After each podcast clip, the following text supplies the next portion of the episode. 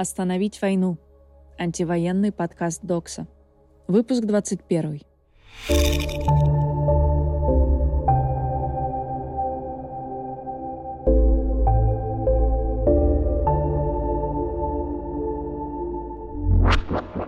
Привет! Это анонимный редактор рассылки номер два. Обычно я стараюсь сделать это приветствие веселым или хотя бы подбадривающим. Но сейчас мне это кажется чем-то кощунственным. Несколько часов назад стало известно, что в Киеве погибла журналистка The Insider Оксана Баулина. Оксана снимала разрушения от ракетных обстрелов в Киеве и попала под очередной ракетный обстрел. Сейчас вся моя лента в Твиттере состоит из ее фотографий. Я подписан на многих журналистов, и Оксану, кажется, знали все. Она еще сотрудничала с медиазоной, а до этого работала в ФБК, где запускала YouTube-канал «Навальный Live». По ссылке в описании к этому выпуску вы увидите репортаж Оксаны из Киева, который показали всего два дня назад. Смотрите с 16 минуты.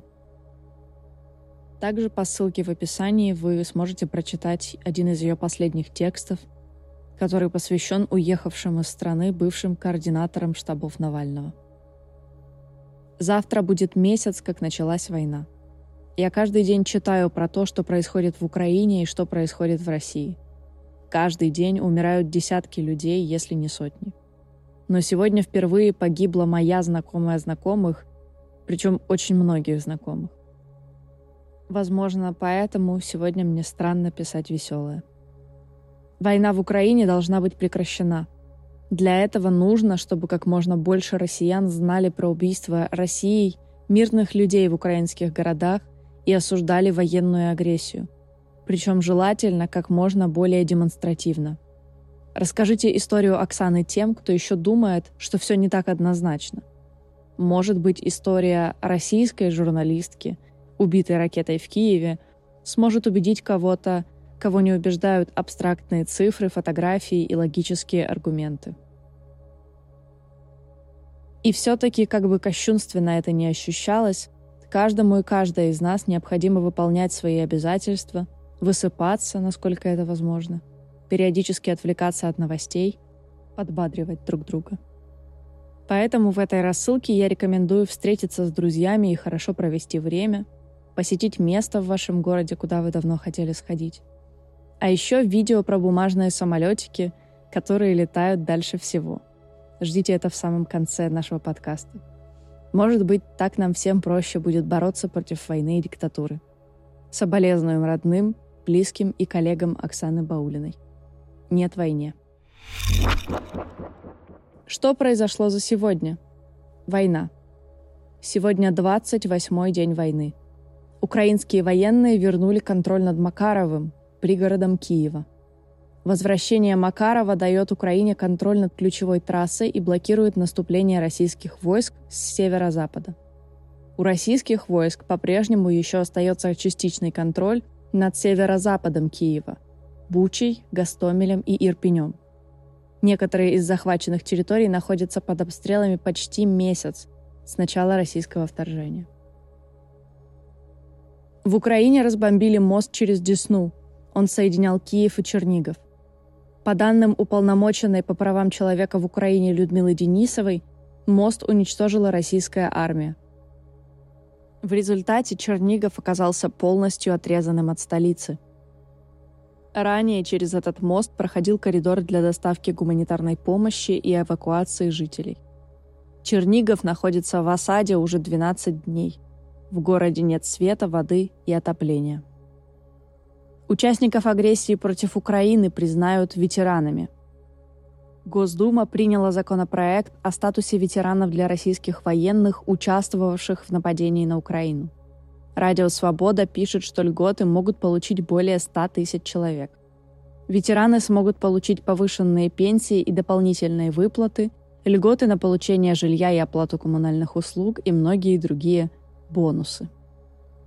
Российские военные уничтожили здание художественного музея имени Архипа Куинджи в Мариуполе. Городской совет Мариуполя сообщил, что в здании на момент обстрела не было картин Куинджи, но там находились оригиналы Ивана Айвазовского Николая Глущенко и других художников. В музее хранилось около двух тысяч экспонатов, на данный момент неизвестно, уцелели ли они. Российские военные похитили отца директорки РИА Мелитополь. Директорка одного из самых популярных медиа Мелитополя Светлана Залезецкая рассказала, что утром 23 марта в дом ее родителей ворвались двое российских военных и один человек в штатском. Они похитили ее 75-летнего отца. Залезецкая предполагает, что российская сторона хочет добиться сотрудничества или закрытия РИА Мелитополь. Ранее с ней встречались для, цитата, «профилактической беседы» Галина Данильченко, в Рио мэра города, назначенная Россией. В ходе обстрела города Николаев ракета упала на территорию зоопарка. Об этом директор зоопарка написал в своем фейсбуке. Цитата. «Сегодняшний подарок от защитников русского мира. Будьте вы прокляты». Конец цитаты. Кажется, снаряд, попавший в зоопарк, был выпущен из системы «Смерч». Такие снаряды снабжаются кассетными бомбами, применение которых запрещено в жилых районах международным гуманитарным правом. Российские военнослужащие убили мирного жителя Украины и изнасиловали его жену. Российский солдат ворвался в частный дом в Броварском районе Киевской области, убил хозяина и вместе с сослуживцем изнасиловал его жену. Они также угрожали ребенку этой женщины. По данным украинской стороны, военные были пьяны. Сейчас женщина и ребенок в безопасности – Юристы считают, что преследование Путина за военные преступления будет трудно осуществить и займет годы. Это связано с тем, что Россия не признает Международный уголовный суд в Гааге, что усложняет поиск доказательств военных преступлений и арест обвиняемых, пишет Reuters. Кроме того, по определению Международного уголовного суда в Гааге, к военным преступлениям относятся преднамеренные удары по мирному населению и чрезмерные потери среди гражданских при нападении на военные объекты. Лидер государства может стать обвиняемым только в том случае, если удастся доказать, что именно он отдавал приказы о нападении или знал о преступлениях, но не сумел их предотвратить. Еще суду придется доказывать, что в районах нападений не было военных объектов и что эти нападения не были несчастными случаями. Изучать для этого фото и видео, которые есть в открытом доступе. Но и после этого Россия может отказаться от сотрудничества, проигнорировать ордеры на арест, и суд будет вынужден ждать, пока обвиняемые окажутся в одной из стран, где их можно будет арестовать.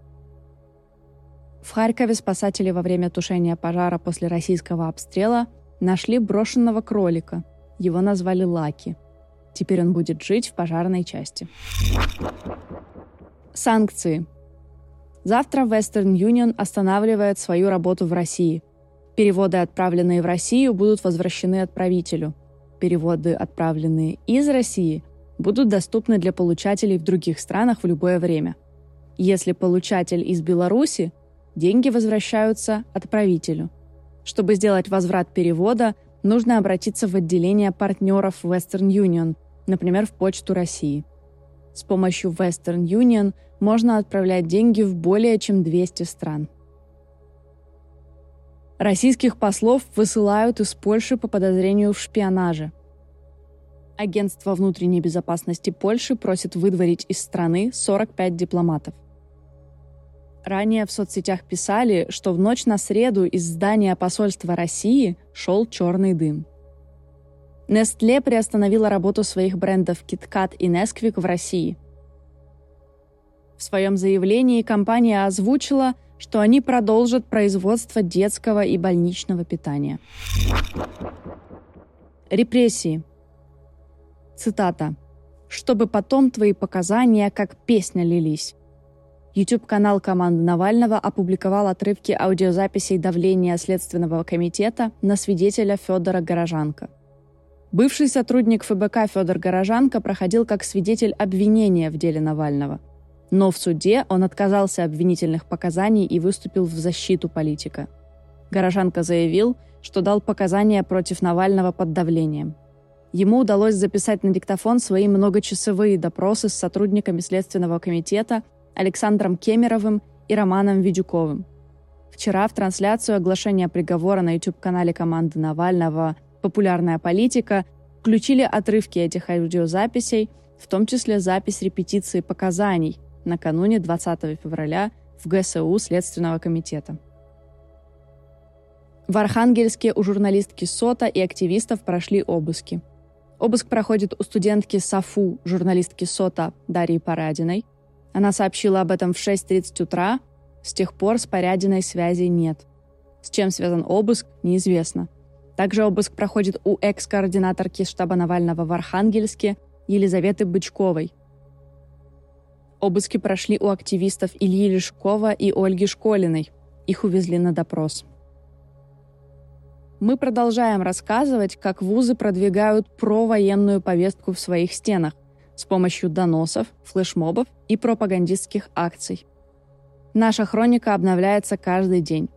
Там история о том, как студентам РАНХИКС предложили доносить на преподавателей, про лекцию от ФСБ в Кемгу и про флешмоб «Стоп нацизм Z» и еще много аналогичных попыток имитировать поддержку войны – Ссылка на наш новостной сайт, где об этом рассказывается, в описании к выпуску.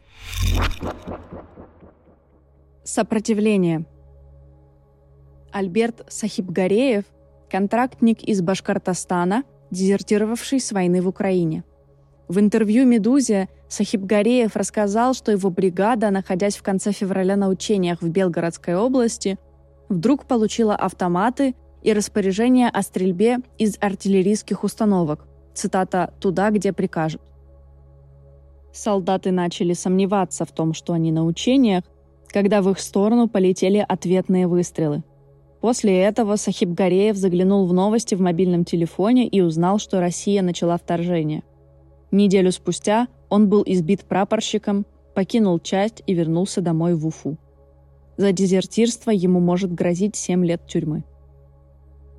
Журналистка Первого канала Жанна Агалакова выступила в организации «Репортеры без границ» с речью против пропаганды.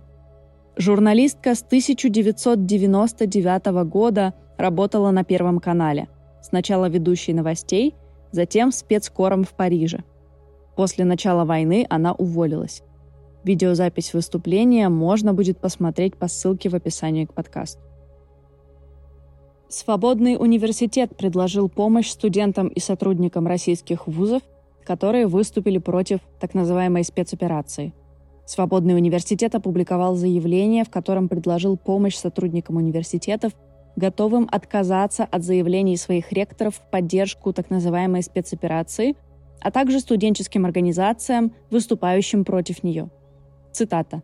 «Мы готовы подписывать рекомендательные письма всем вам, чтобы ваши заявки принимали на индивидуальной основе в университетах Европы. Организация «Диплом свободы» оказывает помощь студентам вузов, если их хотят отчислить из-за общественной деятельности, убеждений и взглядов. Общественный проект ведет информационную поддержку при отчислении, как его можно оспорить или довести до суда. Также «Диплом свободы» консультирует насчет поступления, перевода на бакалавриат или магистратуры за рубежом. Ссылку на диплом свободы мы оставим в описании к подкасту. Дело Докса. Коронавирусные ограничения сняты, а значит, можно прийти в суд и поддержать экс-редакторов Докса. Ребят судят за то, что они сняли видео в поддержку студентов и школьников, на которых давили за участие в митинге. Экс-редакторы и редакторки сказали, что давление незаконно, и больше ничего в этом видео не сказали – Теперь их обвиняют по статье о вовлечении несовершеннолетних в опасную для жизни деятельность. Якобы подростки могли пойти на митинг, заразиться коронавирусом и умереть. Угадайте, сколько свидетелей обвинения знают, что такое докса? Звучит абсурдно, но один. Угадайте, сколько свидетелей обвинения смотрели ролик? Ноль. Видео показывали им уже в суде, несмотря на протесты Аллы, Наташи, Армена, Володи и их защитников. Приходите в суд на открытое заседание.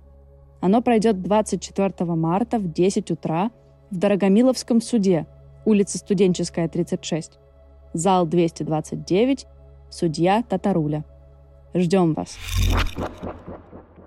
Что сделать, чтобы остановить войну? Сегодня стоит рассказать про Оксану Баулину – Мне кажется, наиболее убедительны личные истории про конкретных людей, которые вы рассказываете своими словами. А еще у меня есть вот какая идея. Государство пытается показать, что большинство за войну. Вузы сгоняют студентов на демонстрации, школы устраивают какие-то жуткого вида фотосессии с полусвастикой, на которых дети не очень понимают, что происходит – Сегодня Дмитрий Песков заявил, что против войны по опросам якобы только 25%. Это, конечно, ничего не значит. На опросы сейчас никто не отвечает, все боятся говорить про войну и тем более ее осуждать в телефонном разговоре с незнакомым человеком. Так работают соцопросы. Наша задача не только в том, чтобы убедить знакомых, что война должна быть прекращена. Наша задача может быть еще в том, чтобы показать, что противников войны очень много – точно больше, чем ярых сторонников. Сегодня мы напоминаем о двух каналах про антивоенное сопротивление, которые ведут наши друзья. Для начала канал «Безопасный репост», который предлагает идеи листовок. Во-вторых, канал феминистского антивоенного сопротивления. Сегодня они рассказали про то, что люди пишут «нет войне» на монетах. Не обязательно делать то, что они предлагают, но, возможно, эти акции вас вдохновят. И не забывайте, что вы можете прийти в суд над экс-редакторами Докса или читать онлайн-трансляцию и делать посты в своих соцсетях. Это одно из, предположительно, трех заключительных заседаний. Докса ведет кампанию против войны с ее первого дня, а на суды теперь можно ходить абсолютно свободно, ведь коронавирусные ограничения в Москве сняты. Как отвлечься хотя бы на минуту? я все же настаиваю на том, что отвлекаться необходимо. Сегодня я рекомендую посмотреть видео Джона Коллинса про то, как он сделал бумажный самолетик, который летает дальше всего. В видео он еще рассказывает про другие свои бумажные самолетики, например, про бумеранг, самолетик, который возвращается обратно. А еще в описании к подкасту оставлю вам видео про то, как он делает трубку – круглый бумажный самолетик, который летает за счет вращения. Для продвинутых есть еще третье видео про аэродинамику бумажных самолетиков. Надеюсь, у вас еще есть бумага, лучше берите ту, которую уже использовали. Как вам эта рассылка? Надеюсь, вы находите в себе силы делать то, что должны, а еще делать зарядку и отвлекаться. Расскажите, далеко ли улетел ваш самолетик? Вы можете отвечать на наши дайджесты. Электронную почту мы всегда оставляем в описании к подкасту. И любой фидбэк по подкасту тоже с удовольствием принимаем. С вами был анонимный редактор рассылки номер два «Нет войне», а также анонимный голос подкаста. Держитесь!